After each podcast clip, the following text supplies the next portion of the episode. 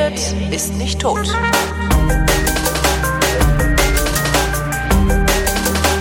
Willkommen zum Geschichtsunterricht einer Koproduktion von Vrindt und DLF Nova und aus Köln zugeschaltet vom Deutschlandfunk ist Matthias von Hellfeld. Hallo Matthias. Ich grüße dich. Thema heute Johannes Paul II. So äh, ist es. Der erste polnische Papst oder so ähnlich, ne? Nicht so ähnlich. Tatsächlich der erste polnische Papst und insofern auch natürlich von extremer Bedeutung. Also wenn du heute nach Polen fährst, siehst du, ich sag mal, einige hundert Plaketten, dass eben genau an diesem hm. Ort schon einmal der berühmte Papst Johannes Paul II. war. Der Erzbischof, der polnische und äh, der aus Krakau kommt und eben den Polen sehr bekannt ist, natürlich, selbstverständlich, genauso wie bei uns natürlich auch der Ratzinger Benedikt XVI. bekannt bleibt und ist, ähm, weil es eben auch bei uns sehr lange gedauert hat, bis wieder ein Deutscher auf diesem heiligen Stuhle saß aber eben Johannes Paul II. war nun tatsächlich der erste Pole und ähm, seine Nominierung oder seine Wahl war tatsächlich auch überraschend. Ähm, wir lassen uns mal zurückgehen ins Jahr 1978. Da ist er ähm, Papst da, geworden, oder? Da ist er Papst okay. geworden und zwar im Oktober, also ziemlich genau ist das jetzt der Jahrestag. Und ähm, da war zum zweiten Mal eine Konklave notwendig geworden, weil der erste Papst, der also normal, ich sag mal, seine Amtszeit ausgefüllt hat, das Pontifikat dauerte von äh, Paul VI. 15 Jahre und Paul VI. starb am 6. August 1978. Und dann kommen also die Kardinäle im. So. Ich, ich, ich, hätte, ich habe mir noch nie Gedanken über die, äh, über die Namensgebung der Päpste ja, kann gemacht. ich dir Ich hätte jetzt gedacht, Johannes Paul II. wäre der Nachfolger von Johannes Paul I. gewesen. Das also, stimmt ja gar nicht. So ist es auch. Aber du musst bis so. zu Ende zuhören. Ah, okay, okay. weil das Jahr 1978 hatte drei Päpste. Oh. Der erste, ja, der erste Papst ist ganz natürlich verstorben in hohem Alter nach 15-jährigem Pontifikat. Das war Pius VI. Und zwar ist das passiert am 6. August 1978. So. Das ist erstmal nichts Ungewöhnliches. Ähm, die Konklave, das Konklave trat zusammen, das ist das Kardinalskollegium, das geht dann in der Sixtinischen Kapelle. Ähm, kleine Anmerkung, wer je nach Rom fährt und nicht in die Sixtinische Kapelle geht, hat einen Vogel, also okay. hingehen, angucken, staunen und Beifall klatschen. Also da sitzen dann die Kardinäle und wählen aus ihrer Mitte sozusagen ein neues Oberhaupt der katholischen Christenheit und das geht dann äh, natürlich mit dem weißen Rauch aus dem ähm, Schornstein des äh, Vatikan. Die Leute stehen am Petersplatz und gucken immer gebannt auf diesen kleinen Schornstein und wenn da eben weißer Rauch herauskommt, dann tritt sehr bald ähm, ein hoher Kardinal, ein Kurienkardinal auf den Balkon und verkündet Habemus Papam, wir haben einen Papst, einen neuen Papst heißt das dann. So. Und äh, im August 1978 wurde also das Konklave einberufen und es wurde gewählt Johannes Johannes Paul I. So, und ähm, das war ein außerordentlich fröhlicher Mensch. Also Johannes Paul I. Äh, lächelte immer, ja. ja. Ähm, der war ähm, Patriarch von Venedig vorher gewesen, natürlich schon lange im Kardinalskollegen, aber jedenfalls den Italienern sehr bekannt. Und er wurde genannt sofort der Papst des Lächelns. Und manche machten eben daraus das Lächeln Gottes. Ah. Und dieser Mann äh, trat also auf den Balkon und verkündete große Freude, dass er nun eben der Papst sei. Und er begann dann relativ zügig, ähm, ich sag mal, mit so ein paar liebgewonnenen Traditionen im Vatikan zu brechen. Kleine also, Jungs befummeln und so? Er, ja, das, äh, da halte ich mich raus. Das, okay. Ich hoffe nicht, dass einer der hier in Rede stehenden Päpste damit in, irgendwie in einer Verbindung steht. Ähm, jedenfalls, äh, er hörte auf, sich im Pluralis Majestatis anreden zu lassen. Er wurde also sozusagen eine erste Person Singular wie du und ich. Er ließ sich nicht mehr krönen. Er wollte also nicht äh, so richtig eine Krönungszeremonie haben und er wollte das Amt, also das Pontifikat, sein Papsttum näher an die Gläubigen heranbringen. Und zu all dem gehörte auch, dass er äh, sich nicht zu schade war, das Telefon selbst abzuheben. Aha.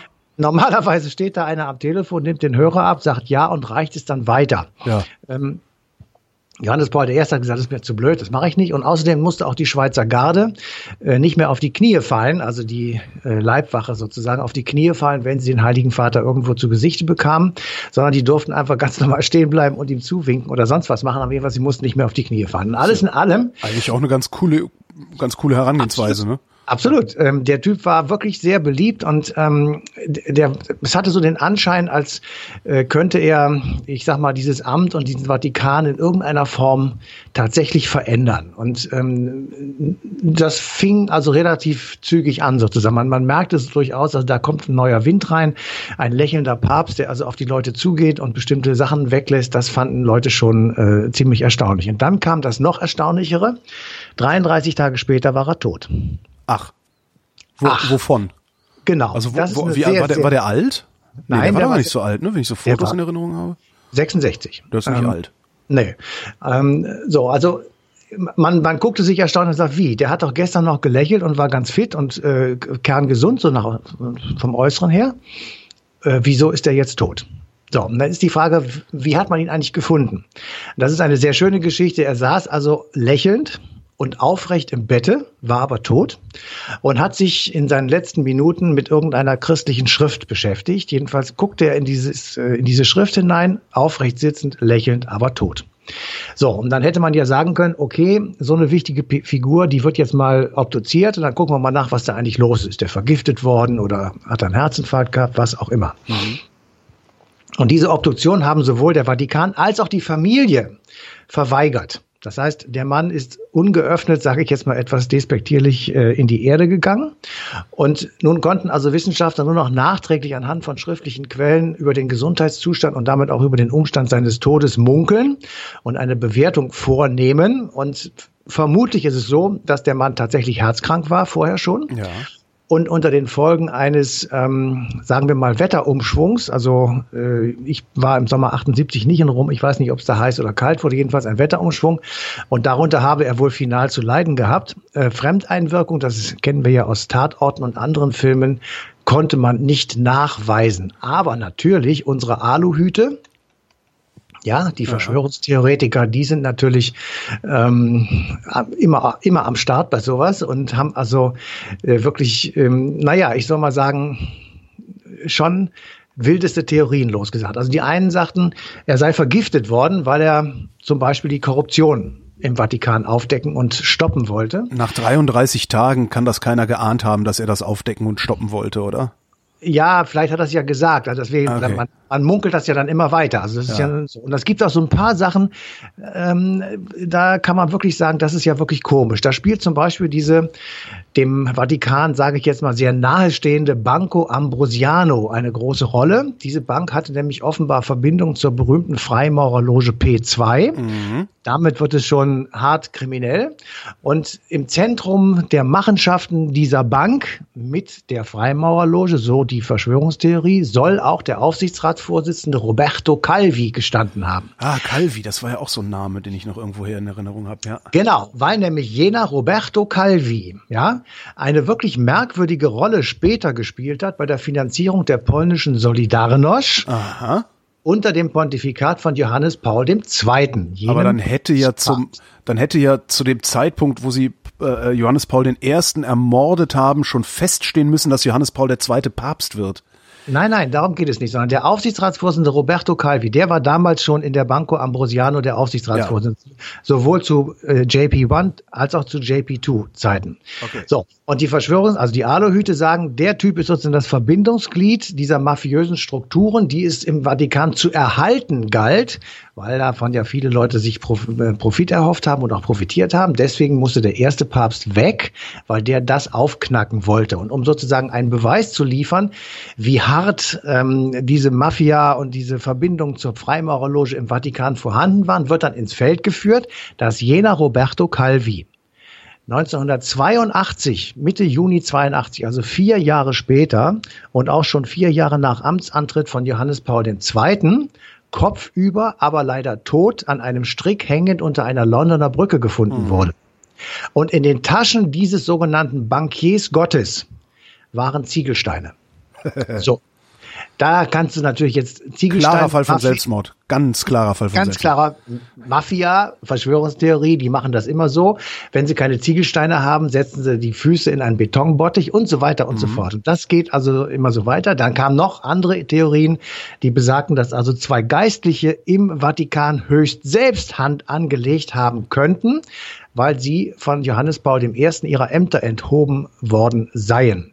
Und dann gibt's noch die Ufologen, die also völlig irre abdrehen, die sagen, der ist ermordet worden, der Johannes Paul I weil er das dritte Geheimnis der Fatima Ach hatte Gott. enthüllen wollen. Ja, also die wird ja immer, Fatima wird ja immer ähm, ins Feld geführt sozusagen. Ja.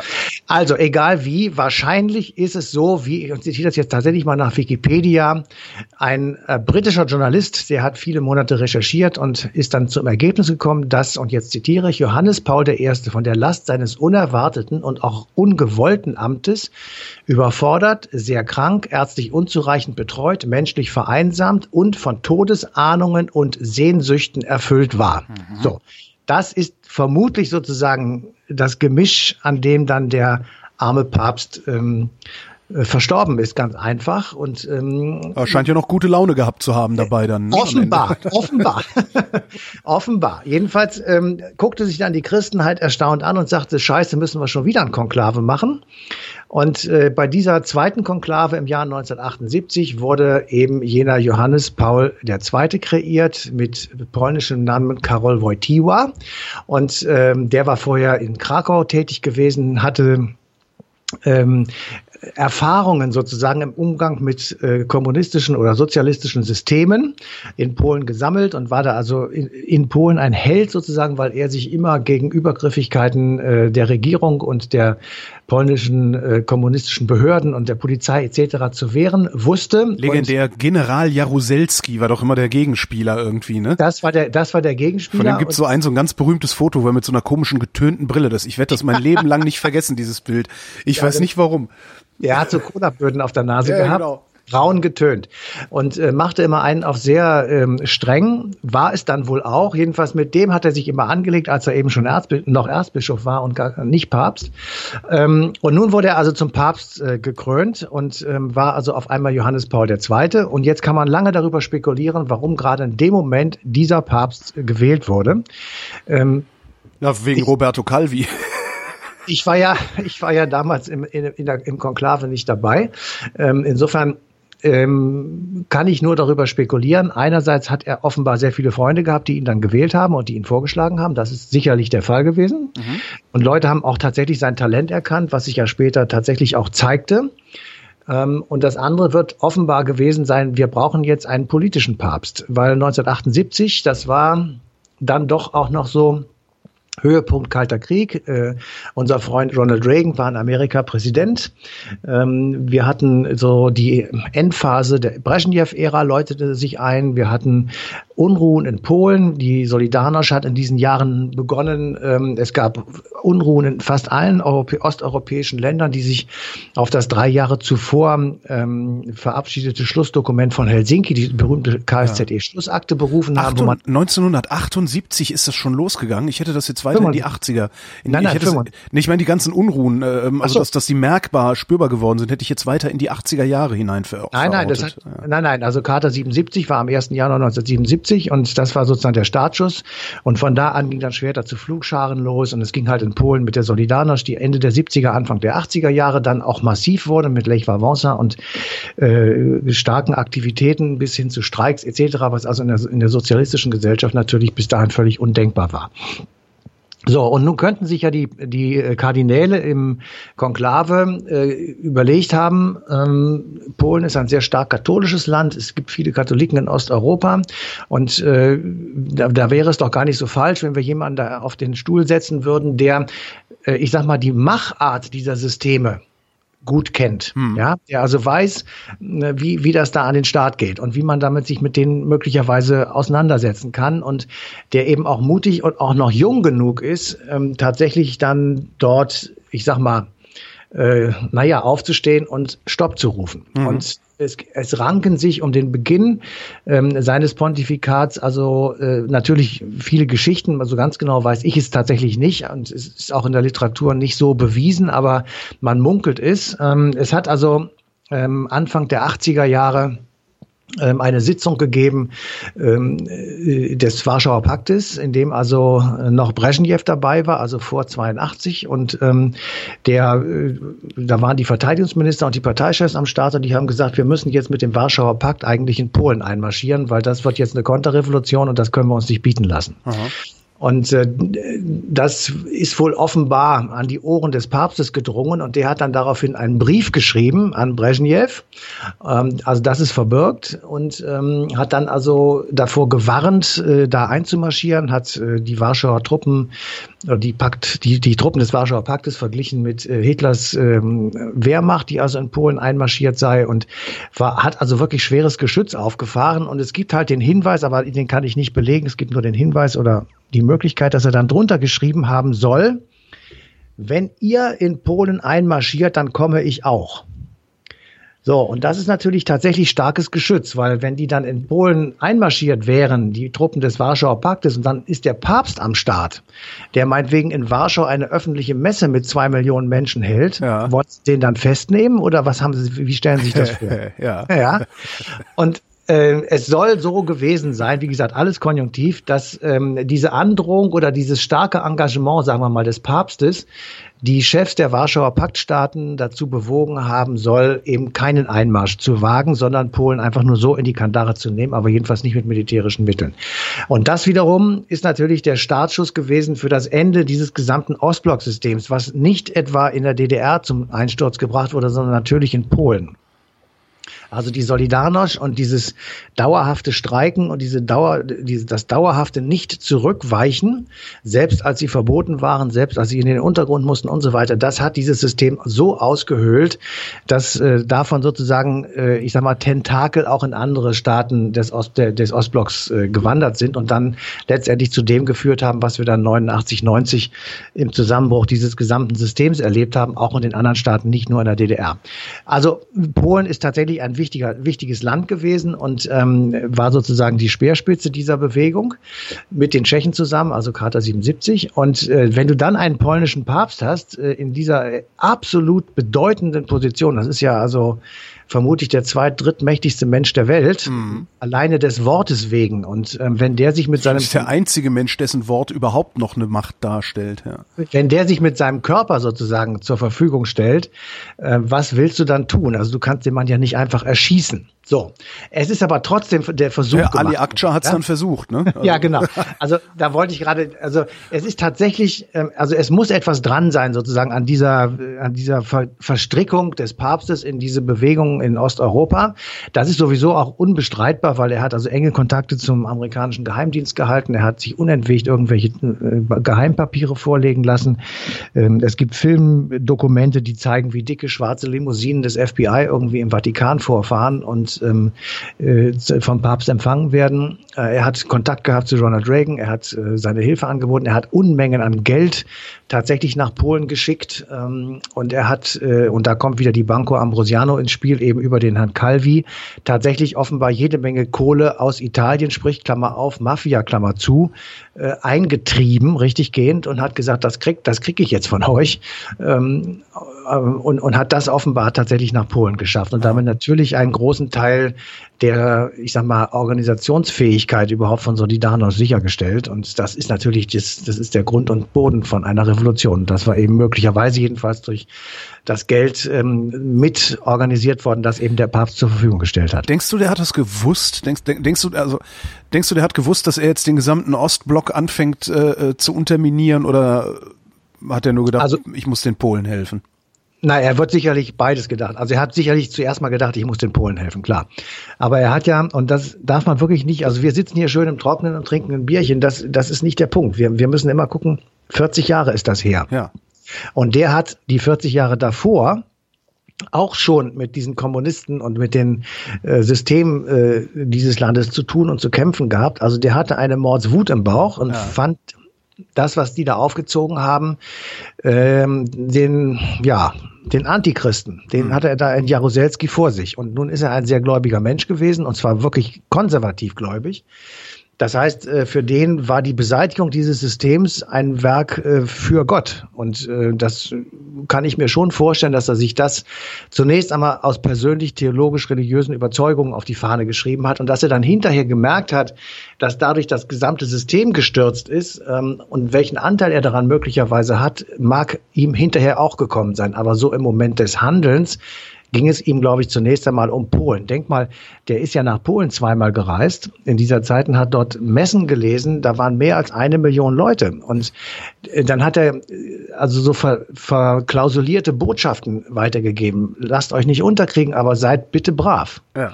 Ja, also sowas. Und, und ähm, natürlich haben Jaroselski und Co. das gesehen und haben gemerkt, die Wirkung ist enorm. Also wenn dieser Typ hier auftritt ähm, und die Polen an, direkt ansprechen kann, persönlich, dann haben wir wenig zu lachen. Weil, und das hatte ich am Anfang gesagt, ähm, er hat eben bestimmte Fähigkeiten. Er war wirklich ein extremer Menschenfänger.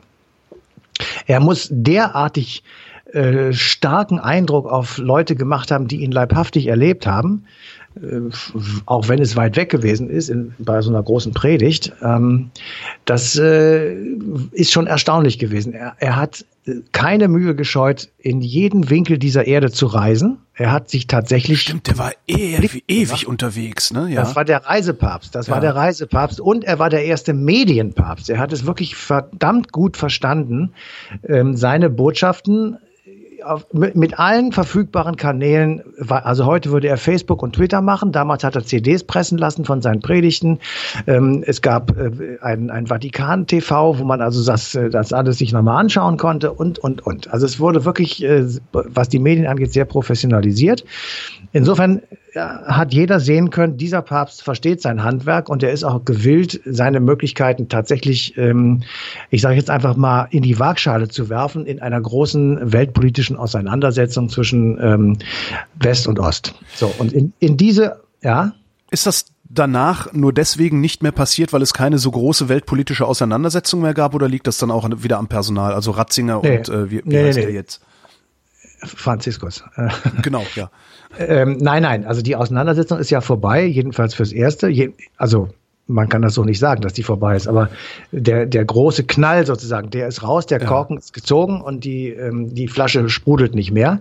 Ähm, möglicherweise wird der Korken gerade wieder draufgezogen und man fängt wieder von vorne an. Das äh, kann schon sein. Aber im Moment ist es ja, ich sag mal, die letzten 20 Jahre waren ja nicht davon gekennzeichnet, dass sich Ost und West äh, hochgerüstet, atomar bewaffnet gegenüberstehen, sondern man hat ja doch relativ viel gemeinsam gemacht und diese Veränderungen haben sich ja erst in den letzten drei, vier Jahren ergeben. Also das kann man dann dem Papst nicht antun oder nicht, nicht anrechnen, dass er sich da nicht mehr so politisch äußert, weil es natürlich auch ähm, andere Fragen gibt. Ähm, aber der Papst Johannes Paul II. hat sich auch nicht nur zu diesen Dingen politisch geäußert, sondern er war ja ein extremer Freund des Einmischens in gesellschaftliche Diskussionen. Denk mal daran, wie er mit Homosexuellen umgegangen ist im Angesicht von AIDS. Ja? Weiß ich gar nicht. Also kann ich nicht. Er hat strikt, also er hat strikt Verhütung in jeder Form abgelehnt. Stimmt, aber dann Geld verdient be mit Verhütungsmitteln, ne? Beiden, beiden Seiten. Er hat äh, ähm, Homosexualität verdammt. Er hat es also, es war vollkommen ausgeschlossen, dass das in irgendeiner Form für ihn in Frage kam und hat also sexuelle Enthaltsamkeit verordnet ja. und ansonsten äh, sollten die die Klappe halten. Ähm, er hat sich drastisch äh, gegen die berühmten Befreiungstheologen gewendet, die in Südamerika zum Beispiel sich für die Armen Armen eingesetzt haben. Also das, was Jesus, wenn es ihn denn so gegeben hat, wie die Bibel beschreibt, gemacht hat. Ja. Ja, Jesus hat sich nicht mit den Reichen an den Tisch gesetzt, sondern mit den Armen. Und er hat sich mit ihnen gemein gemacht und nicht mit den Reichen. Und äh, die Befreiungstheologen in Südamerika haben genau das getan. Sie haben sich auf die Seite der Armen gestellt und versucht, deren Leben zu verbessern. Das hat der Papst drangsaliert. Ja, okay. und zwar wirklich schlimm. Das, da muss man einfach sagen, das ist ganz, es ist tatsächlich eine Katastrophe. Ich will aber noch mal einmal auf den anderen, auf den anderen Papst sozusagen zu sprechen kommen, weil der natürlich in der Bedeutung für die Welt sehr viel größer war. Wenn wir jetzt einfach mal sagen, von 78 bis 81, also drei Jahre ist er dann im Amt, merken die Chefs des Ostblocks, äh, dieser Mann ist für uns gefährlich und lassen auf ihn ein Attentat verüben. Einfach, einfach mal so als Gedankenspiel hingesagt, beweisen kann ich das nicht. Ja. Das Ganze findet statt am 13. Mai 1981. Wir können uns das gut vorstellen. Der Mann fährt mit seinem Papamobil. Nee, das ähm, gab es damals ja noch gar nicht. Ist ja erst danach äh, dieser Glaskasten ein, gebaut worden. Ne? Ja, er hatte auch ein Papamobil, das war aber ohne Kasten, ja. aber es war auch ein offenes Auto, so eine Art, äh, weiß ich nicht, Range Rover oder keine Ahnung, jedenfalls ein großes offenes Auto. Und damit fährt der Typ also durch die Menge da und äh, die jubeln alle und halten ihm kleine Kinder hin, die er knutscht und er macht in alle Richtungen seine Kreuzzeichen und alles deutet einfach auf einen schönen, ähm, herrlichen Frühsommertag im Mai 1981 und auf einmal krachen drei Schüsse. Zwei sind äh, nicht gefährlich, einer ist fast tödlich. Der trifft ihn nämlich in den Unterleib und ähm, dort äh, verursacht diese Kugel schwerste Verletzungen. Dann muss man sich vorstellen, der Mann wird, weil das so Sitte ist im Vatikan, nicht etwa in das nächstgelegene Krankenhaus gefahren, sondern durch die halbe Stadt gekarrt, weil dort irgendwo ein vatikanisches Krankenhaus ist. In diesem Krankenhaus wird der Mann erstmal in ein Krankenzimmer gefahren, bis zufällig ja, irgendeine Krankenschwester auf die Wunde guckt und sagt, ach du Scheiße, der muss sofort operiert werden. Ja ab in den OP, Not-OP, der Mann überlebt das. Der muss eine Bärengesundheit gehabt haben und äh, die hat ihn sozusagen diese, diese Katastrophe über, überwinden lassen. Der kämpft also mit seinem Leben und es wird festgenommen, tatsächlich sehr schnell und ohne irgendeinen Widerstand Ali Aksha, mhm. den du eben schon mal genannt hast. Ali Aksha war ein rechtsradikaler Türke und dieser äh, Türke lässt sich nahezu regungslos, der sagt nicht mal, es gibt nicht mal keinen Widerstand, das ist klar, aber er, er regt sich überhaupt nicht, mhm. lässt sich da wegführen und wird dann natürlich sofort gefragt, sag mal, was war das denn jetzt? Und dann sagt er, ich sag nichts. Ja. Und das macht er über Jahre.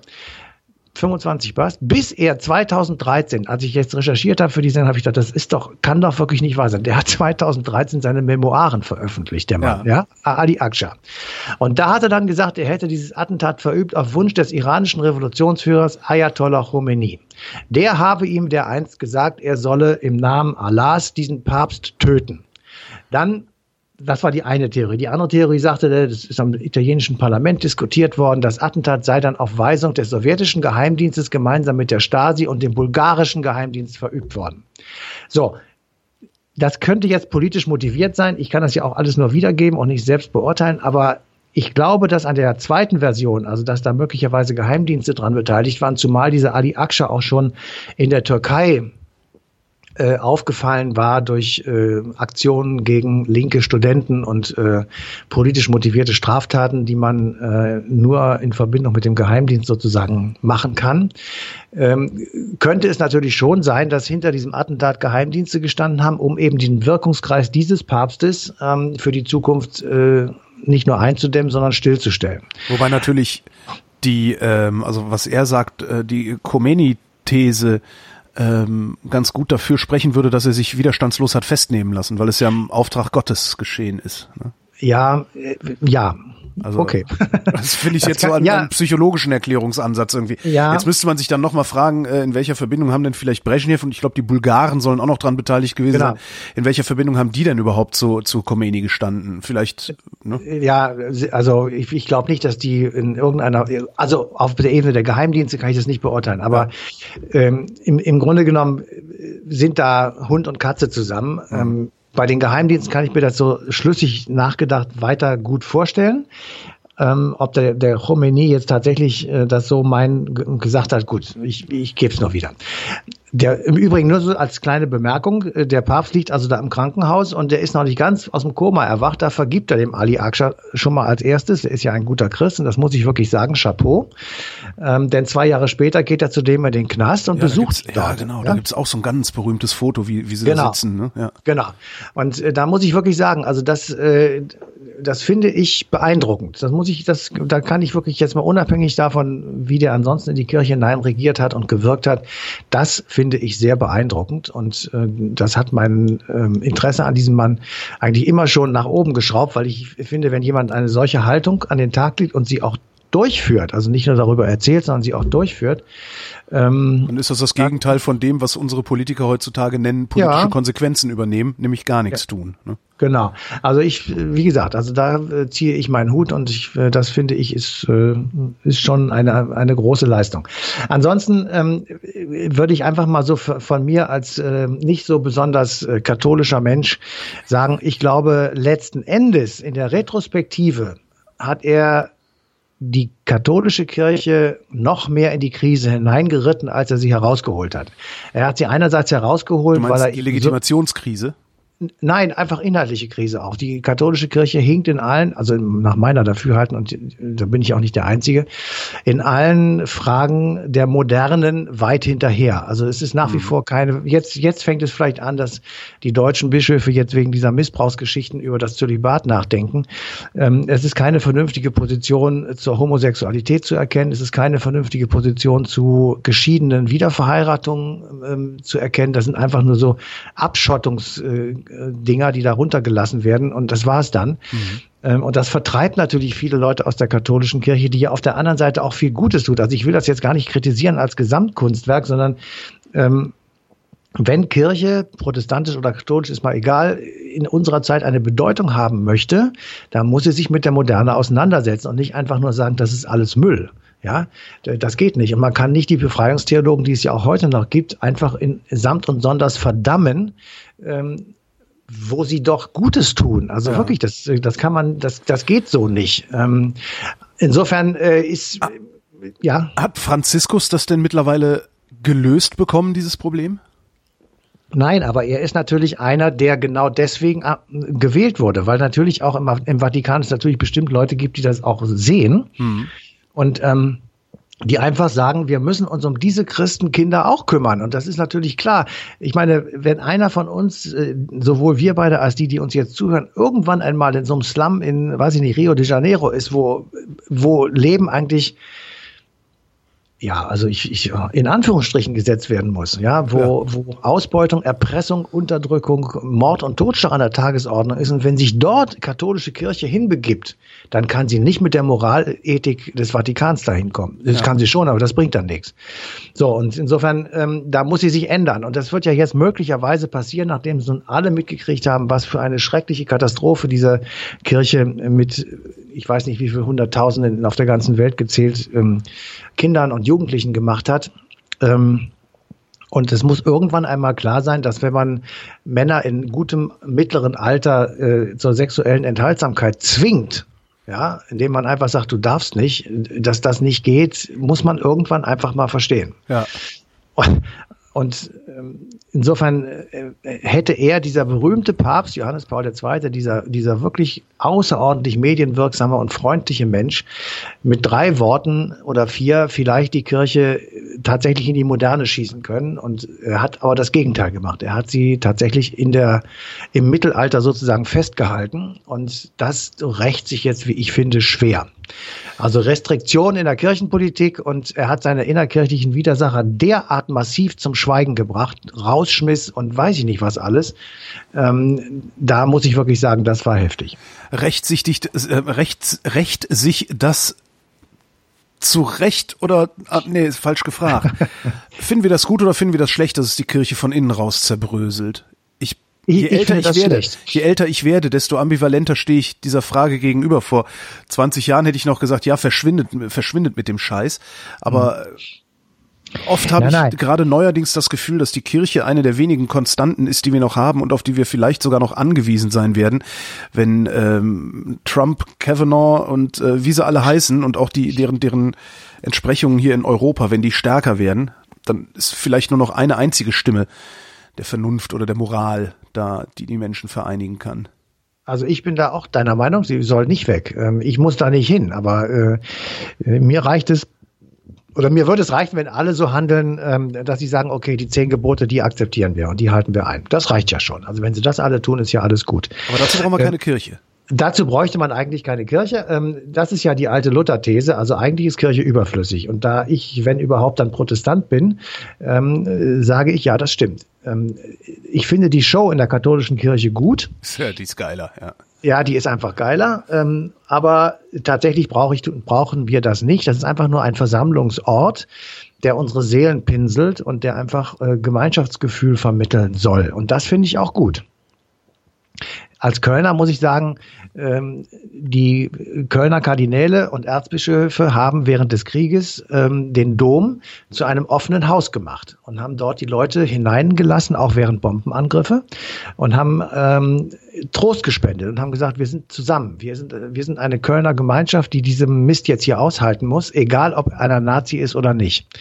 Ähm, insofern gibt es tatsächlich Dinge, die die katholische Kirche gut macht. Es gibt ja auch unglaublich viele karitative Dinge, die ähm, von ihr gemacht werden, die wirklich unbestreitbar gut sind und die auch unbedingt weitergemacht werden müssen. Aber auf der anderen Seite, ähm, es gibt eben auch Millionen von Menschen, die unter dieser Kirche leiden und das müsste wirklich nicht sein. Und das ja. ist auch, es gibt auch keinen Grund dazu, das immer aufrechtzuerhalten, zu sagen, ja, Glauben ist eben auch nicht nur Freude und nicht nur die guten Seiten, dieses ganze blöde Geschwätz. Natürlich ist es nur gut. Ja, also wenn du das bis zu Ende denkst, dann steht da Gott ist Liebe und es gibt eine Verheißung in die Zukunft. Das ist beides positiv. Und äh, das hat nichts mit Druck und nichts mit Einkerkern und nichts mit, mit, ähm, mit Stress zu tun, sondern das ist einfach nur gut.